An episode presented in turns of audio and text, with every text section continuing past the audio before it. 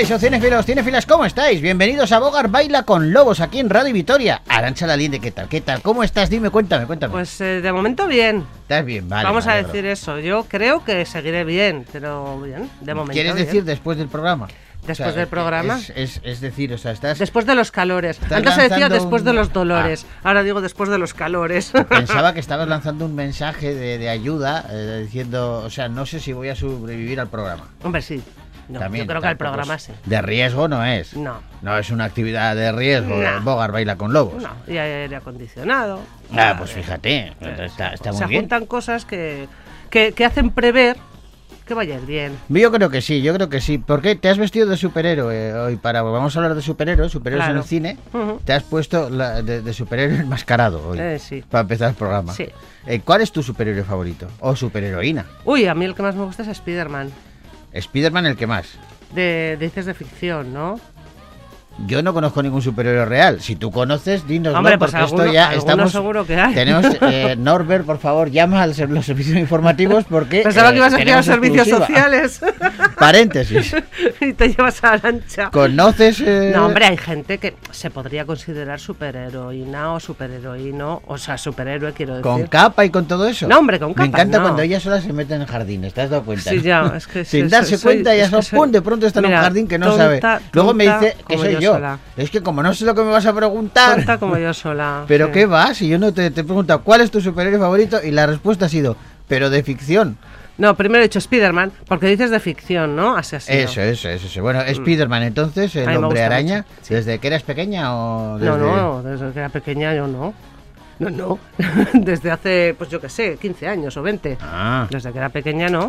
Es que Spiderman también es el superhéroe favorito mío, pero desde que tengo uso de razón. Claro, pero es que yo no Yo ten- lo descubrí con eh, 8 o 9 añitos. Claro, pero es que yo no. En mi casa no había cómics de superhéroes y así. Pero en mi había ca- tebeos. Pero en mi casa había Muchos. tele y, y- y en el Mortadelo cine- y Filemón son superhéroes también, para mí. No, no son superhéroes. No vale, yo vi vale. una, yo vi una película de que en el cine, te estoy hablando en los, yo qué sé, hace 40 años, que era Spiderman, Hmm.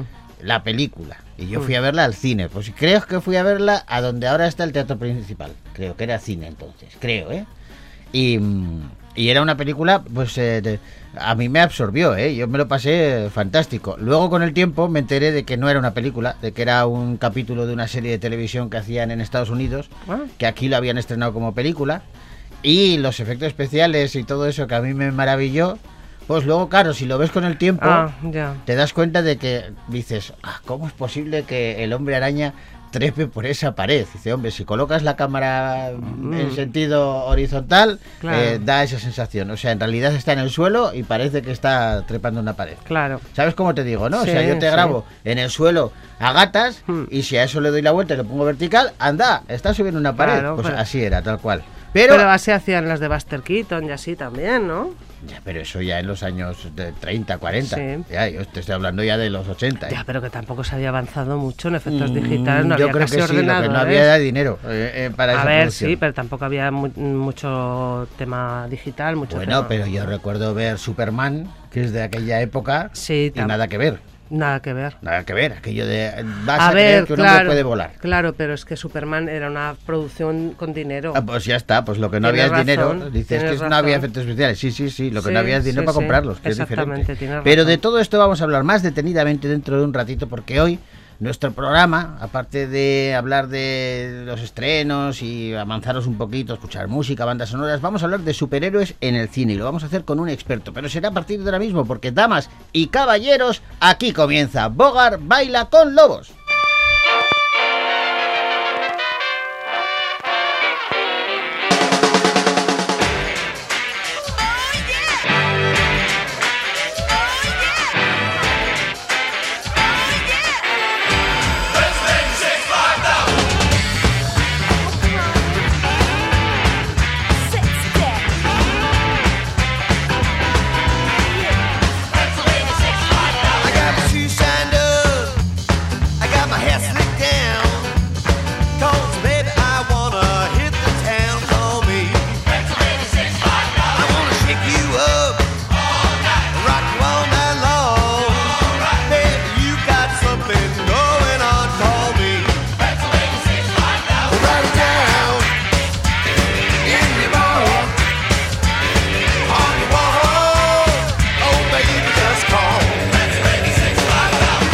Venga, vamos a comenzar con música, con una banda sonora. Hoy tenemos a Willis Drummond, eh, que es eh, quien canta el tema principal de la película Anne.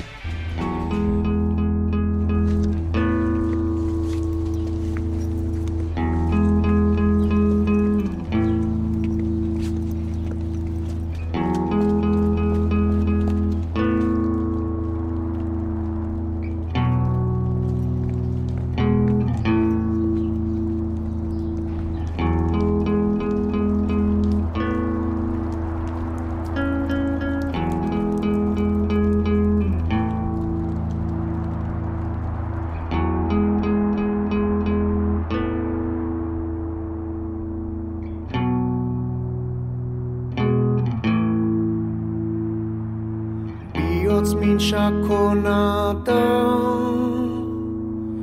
Han beste maite duzuna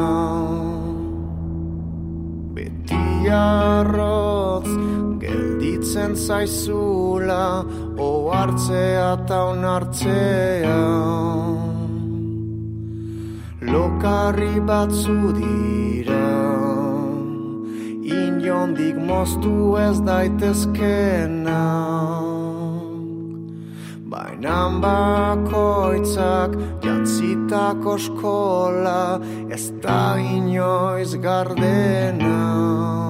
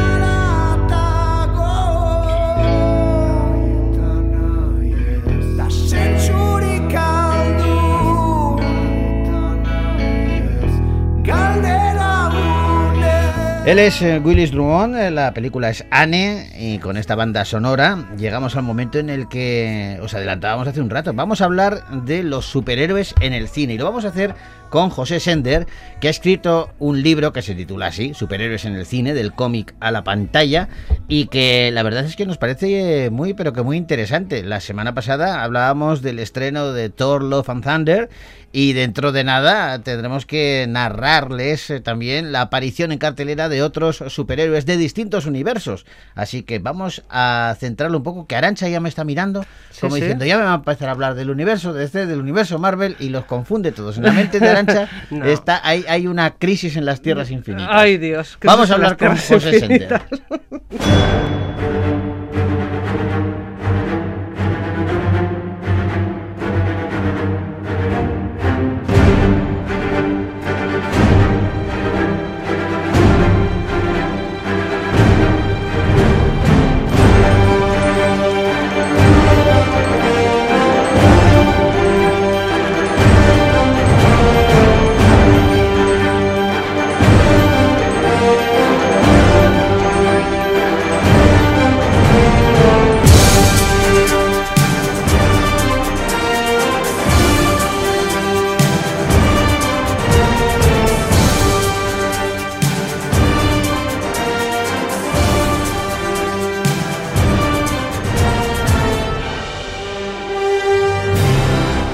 Pues Superhéroes en el cine es el volumen. La verdad es que me encanta cómo está editado, porque es eh, muy colorido, se hace bueno, una lectura cómodo, muy fácil, muy cómodo.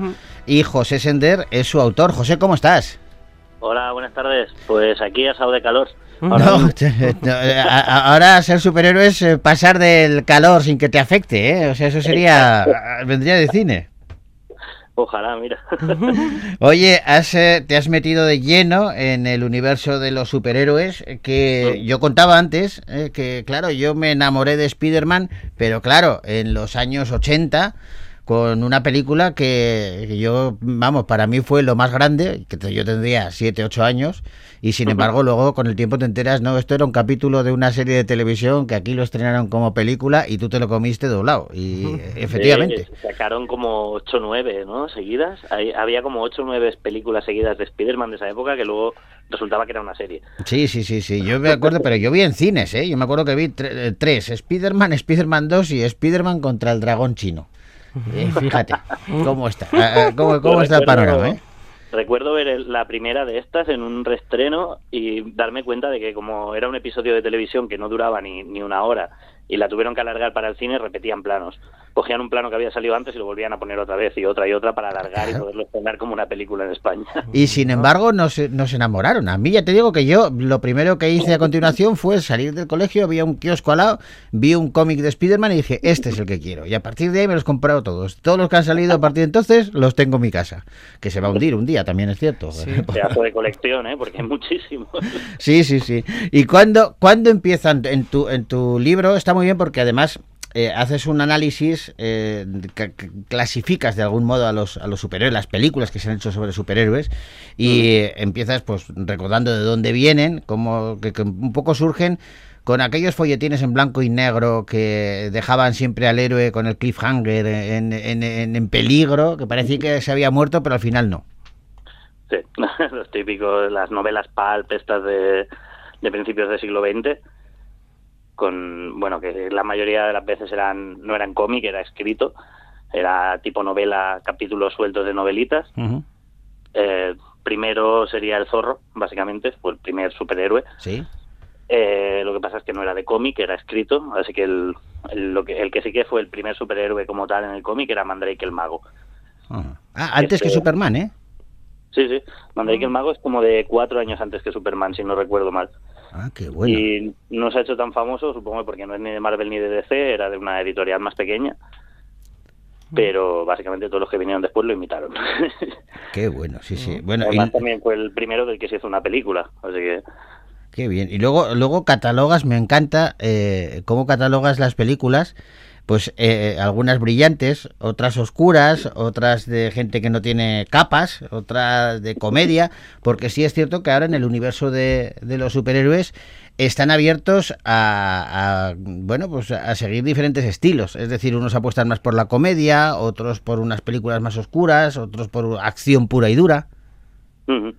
Sí, esto me gusta mucho porque antes, si veías pelis de superhéroes hace 20 años, decías, vale, me gustan, pero realmente todas son iguales. Todas son pelis de superhéroes básicas, eh, con más o menos iguales. Y ahora lo que, lo que mola de que haya tantísimas pelis de superhéroes a la vez es que se, están saliendo subgéneros. O sea, hay pelis de superhéroes de terror, pelis de superhéroes más tipo espionaje, otras que son más tipo bélicas y está muy guay porque creas un montón de subgéneros dentro de un género como, como es este que está muy bien. O sea, no se parecen nada no sé eh, Soldado de Invierno que es una peli de espías sí sí. a, a yo qué sé a mm, sí al Batman de Nolan por ejemplo. Sí, por ejemplo exacto cada una tiene su tiene su género y esto está guay porque así no, no se estancan no hacen siempre lo mismo van diversificando un poco. Esto lo ha hecho fundamentalmente, podemos responsabilizar de esto a, a la entrada brutal que ha tenido Marvel en, en el cine, que le ha costado Sí. lo suyo, le costó lo suyo en su momento. Pero, pero ahora es el eh, Marvel podemos decir que es el que ha revolucionado y el que ha dicho de repente, oye, que es que con Thor se puede hacer comedia y no pasa nada. Exacto, sí, sí. Yo creo que es, es gracias a que se atrevieron a esto. O sea, no es que antes no hubiera pelis de superhéroes de comedia, porque ya estaba, yo sé, La Máscara en los 90, por Sí. ejemplo, Mm. pero sí que estaba como muy diferenciado y estos son los que dijeron, nosotros vamos a crear una serie de películas que todas van a estar interconectadas y dentro de esa misma serie de películas van a haber distintos géneros.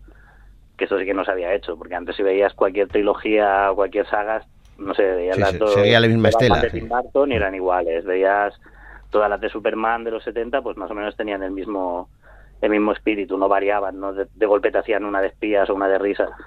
Aunque bueno, Superman 4 sí que era un poco de risa, pero... Sí, sí, sí. Fíjate que has, has citado al, al hombre de acero y, y yo quería de algún modo también hacerle desde aquí un, un pequeño homenaje porque creo que sí es cierto que hemos dicho que los superhéroes en el cine comienzan, bueno, pues con esas eh, novelas eh, de pulp eh, que son adaptadas como por capítulos, pero digamos que la revolución del superhéroe en el cine llega con Superman, que sonaba así. Sí, sí, la verdad es que sí, porque.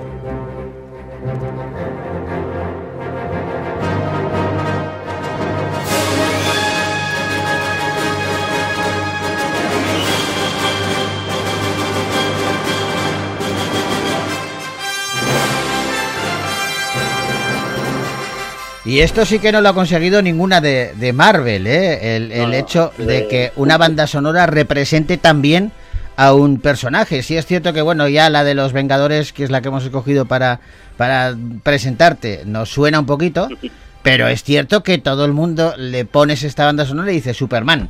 Y no, Spider-Man no tiene banda sonora, Thor no tiene... sí, Bueno, de hecho te iba a decir que precisamente si hay alguna que se pueda equiparar en, en lo mítica que es, es la típica melodía de Spider-Man de la serie de dibujos antiguos. De la serie, sí, pero tenemos que irnos a la televisión. Quiero decir que en el cine Sí, en no el se, no se les ha identificado a los superhéroes con una banda sonora como lo hicieron con, con Superman, que fue el primero que, que digamos, eh, revitalizó en el cine el género de los superhéroes como tal, y que, y que las pelis de Superman, esas cuatro películas, que algunos la cuarta ni la recuerdan, pero esas cuatro películas de Superman, eh, su, su, su, su realización fue un auténtico culebrón.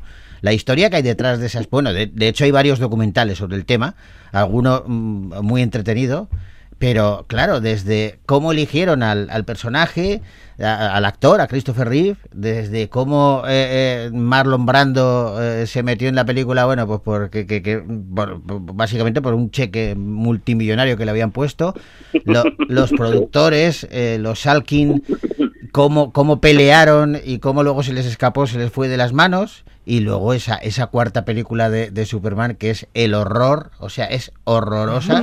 La cuarta con, con Christopher Reeve, digo. Que, De hecho, que- la tercera ya era mala, pero la cuarta es peor. no, no, la tercera, la tercera tiene un pase. ¿Y esa- eso por qué fue, José? Pues porque cada vez iban más hacia lo barato. O sea, empezaron Ah. con una mega superproducción, contrataron a Richard Donner que lo estaba petando y, y dijeron vamos a invertir mucho dinero. Salió muy bien y de repente a partir de la segunda el estudio dijo vale, pero esto lo podemos hacer más barato y así sacamos muchas pelis en vez de una. Hmm. Eh, por eso Richard Donner se fue a mitad del rodaje de la segunda, porque él quería hacer otra peli así grande y ellos estaban en plan, no, no, barato en plan Batman de los 60. Mm. Y él no quiso y se largó. Entonces, con los siguientes directores que vinieron, que eran de encargo, ya dijeron, bueno, tú, te doy cuatro duros, hazlo rápido. Claro. Y se nota, se nota la diferencia muchísimo. Se nota una barbaridad, ya no, ya no funcionaban los efectos especiales. Es decir, eh, eh, eh, Alexander e Ilka Salkin, que eran los productores, eh, estos, lo primero que dijeron cuando fueron a adaptar el primer Superman es el claim tiene que ser eh, usted creerá que un hombre puede volar. Y esa era la clave, decían, decían, si no se creen que el hombre vuela, no funciona la, la película. Y lo lograron. Sí, con sí. unos efectos especiales muy currados, con mucho dinero, lograron en la primera que te lo creyeras. La segunda, como decía eh, José, claro, la iban a rodar con el mismo director, el mismo equipo, y de hecho estaban rodándola mientras hacían la primera, ya se estaban rodando secuencias de la, de la segunda. Ajá. Pero claro, luego hay un problema con el director, quitan al director, ponen a otro y ahí es cuando empieza el declive, Mm. porque en la tercera ponen a un tío que apuesta más por la comedia, de hecho es Superman, el, el coprotagonista es Richard Pryor de la, de la tercera. Y la cuarta, que ya ni siquiera están los Alkin, o sea, ya los Alkin han cedido los derechos a Menagen Golan, que es una productora pues que hacía las pelis de Chuck Norris y todas estas, Ah, desaparecido en combate. sí, sí. Claro, dijeron, bueno, pues nosotros queremos hacer Superman. Y le convencieron a Christopher Reeve eh, eh, porque le metieron de productor. Y le dijeron, y además, como les daba igual, pues el caso es, yo tengo a Superman. Sí. Eh, tengo a Christopher Reeve, estoy de Superman, ya tengo película. Entonces le dijeron a Christopher Reeve, ¿quieres hacer tú el guion? Haz tú el guion, no hay Hola, ningún problema. con un par. Y entonces hizo... Pobre eh, no era guionista. Sí, el tío, el tío dijo, dijo Christopher Reeve, voy a hacer, le entró ese, ese, ese patriotismo y ese carácter de, de- de, oye, pues eh, los derechos humanos y todo esto, y dijo, aquí el problema de la humanidad es que hay muchas armas atómicas. Entonces aquí Superman va a coger todas las armas atómicas del mundo y las va a destrozar. Y a partir de ahí empieza la película. Y efectivamente eso es lo, lo que hace, pero con unos efectos especiales que de verdad tú ves la primera y la cuarta Y dices, y dices, no puede ser. la cuarta tiene que Van ser la para atrás en lugar de ir para adelante. O sea, no Sí, puede es ser. que la cuarta es de una década después, o sea, tendrían que estar mejor los efectos y que va, son mucho peores. Oye, pero bueno, volvemos al libro, superhéroes en, en el cine. Eh, ¿Cuál es tu superhéroe favorito? Uf, hay tantos. En el cómic yo siempre me quedo con Hulka, es mi superheroína favorita. Estoy deseando que saquen la serie ya. Mm. Ay, pues Y me da más miedo cine, Le da, más- le da miedo a Joseba, ¿por qué te da miedo? porque he visto un tráiler y pff, no la prota no me, no me cuadra. No, no Bueno, sé. no te fíes mucho porque si lo dices por lo del CGI, es, dijeron ya pidieron perdón, en plan tuvimos que sacar el tráiler muy rápido y lo, lo colgamos con el CGI a medio hacer. Y canta un poco, canta un poco, sí, sí. A ver, a ver, a ver, a ver, a mí las, las series que está sacando Marvel ahora en, en Disney Plus, la verdad es que, que molan, o sea que, y Hulka, sí que es cierto que tuvo ese, fue John, John Byrne, el, el- el dibujante y guionista, el que, el que a la upó definitivamente, ¿no? Porque esta empezó un poco siendo, para los que nos están escuchando, Hulka es la prima de Hulk. Sí. ¿Y? Sí, José. Sí, no. y realmente empezaron los cómics originales de Hulka de 1980 eran horribles. Se ve que los sacó Stan Lee a toda prisa en plan, oye, no vaya a ser que DC nos copie la idea, porque se ve que habían tenido ya rifirrafes de que para poder plagiarse de una editorial a la otra hacían una versión femenina de un superhéroe masculino o al revés. Anda. Y, y así se quitaban de encima el, ah, no, pero es que no es el mismo. Ah. Y entonces de repente Marvel empezó a sacar, si había un Spider-Man, pues Spider-Woman, si había un Hulk, pues una Hulka. Y los primeros cómics que sacaban eran como muy apresurados para, para tener los derechos, ¿sabes? Para poder registrarlo. Mm. Y los primeros cómics de Hulk eran terribles, pero luego llegó John Byrne y dijo, oye, ¿y si hacemos una comedia? Y empezó a sacar estos cómics de humor que hacía con Hulka mirando Sí. a cámara, hablando con el lector, burlándose de los clichés de los cómics de superhéroes, lo, un poco lo que es Deadpool ahora en las pelis, pues era así. Ahí lo petó, sí. Y yo creo que la, Sí. la serie sigue esa, esa estela un poquito, ¿no? De, de, de- Sí, yo que visto en el tráiler tiene pinta de esto, de que va a ser de romper la cuarta pared, hablar con el lector, bueno, con el espectador y, y un ¿Y, poco así. y en el cómic Hulka y en, eh, en la televisión o en el cine? En el cine, de momento, yo creo que el que más me ha impactado ha sido el Capitán América del MCU. Es que es, es maravilloso. Sí, tú has dicho antes el Soldado de Invierno, que para mí es una de mis favoritas, ¿eh? Bueno, a mí mi favorita es la de casi todos, que es los, los Vengadores eh, Endgame, que por, por Mm. la epopeya, la épica que tiene. Pero si me tengo que quedar con una de un superhéroe solo, es, es el, el Capitán América Soldado de Invierno. Para mí es eh, espectacular esa película. Yo, para mí, las dos top, eh, Soldado de Invierno, por lo épica y maravillosa que es, y luego, aunque suene raro, la de Nuevos Mutantes, porque es súper rara y me pareció... Ahí me has matado. Ahí me has matado, José. Pero le pareció rara, claro, tiene un gusto. No, no, sí, a mí me gustó la de los nuevos mutantes, eh, pero, pero vamos, mm, no como para ponerla entre las, las favoritas. Sí A mí que es que me pareció una peli tan arriesgada, tan de... Se atrevieron a hacer tantas cosas raras que nunca se habían hecho en una peli de superhéroes. era terror "Guau". pura y duro. eh, la- la- Sí, exacto. Hacer una peli de terror adolescente con solo cinco actores encerrados en un espacio pequeño y que fuera de superhéroes era como, ¡vuela! Este tío es un genio el que ha hecho esto. Sí, sí. Seguramente tenía cuatro duros y hizo lo que pudo y por eso... Claro. Pero gracias a eso sacó una inventiva que otros haber- la habrían liado más. O sea, otros con esos cuatro duros habrían hecho lo peor. Cuando, eh, cu- eh, eso que dicen de no, cuando hay poco dinero surge el talento. Bueno, si hay talento, si no hay talento, lo que surge es el desastre.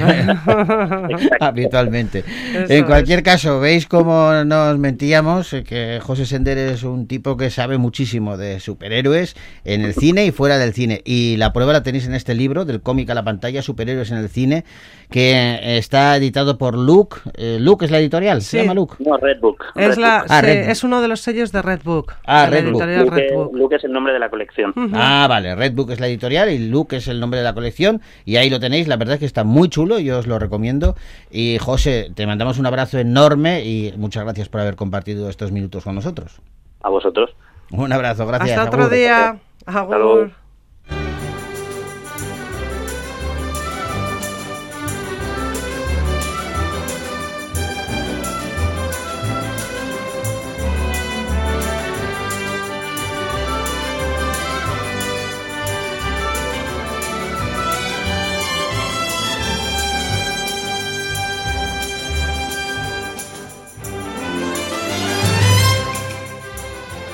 Nos vamos y lo hacemos con música. Mañana volvemos, ¿eh? Arancha, mañana te quiero aquí en el programa porque hay una cantidad de pelis chulas que tenemos que comentar. Sí, además hay algunas que me interesan mucho, ¿eh? Bueno, pues mañana, no me cuentes nada. Mañana, Vale. mañana lo contamos, desgranamos todos los estrenos que han llegado a la cartelera Gasteiztarra y ahora os despedimos con la banda sonora de La vida era eso, que interpreta maravillosamente bien Estrella Morente. Agur.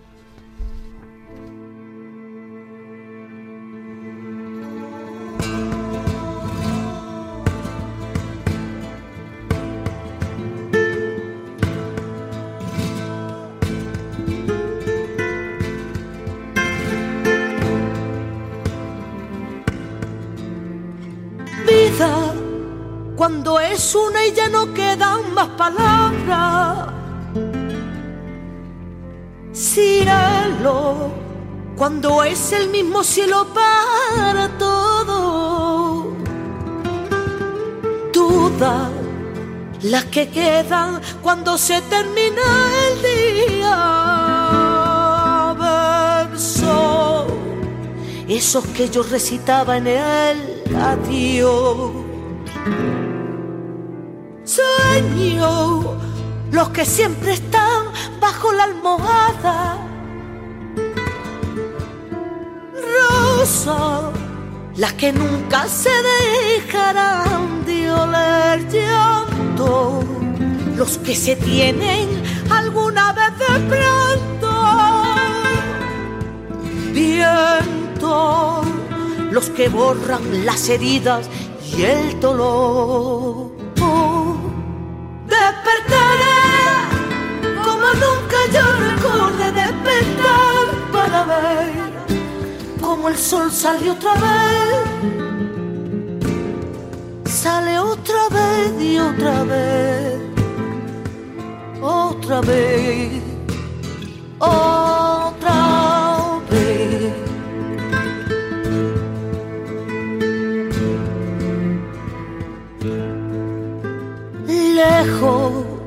quedan todas las fronteras de la vida.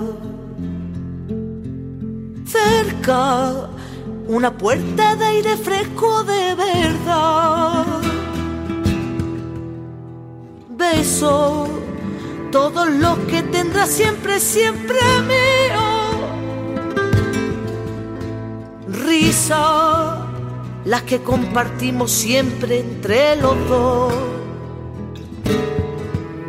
Despertaré como nunca yo recordé despertar para ver como el sol sale otra vez, otra vez y otra vez, otra vez. Despertaré como nunca yo recordé despertar para ver como el sol sale otra vez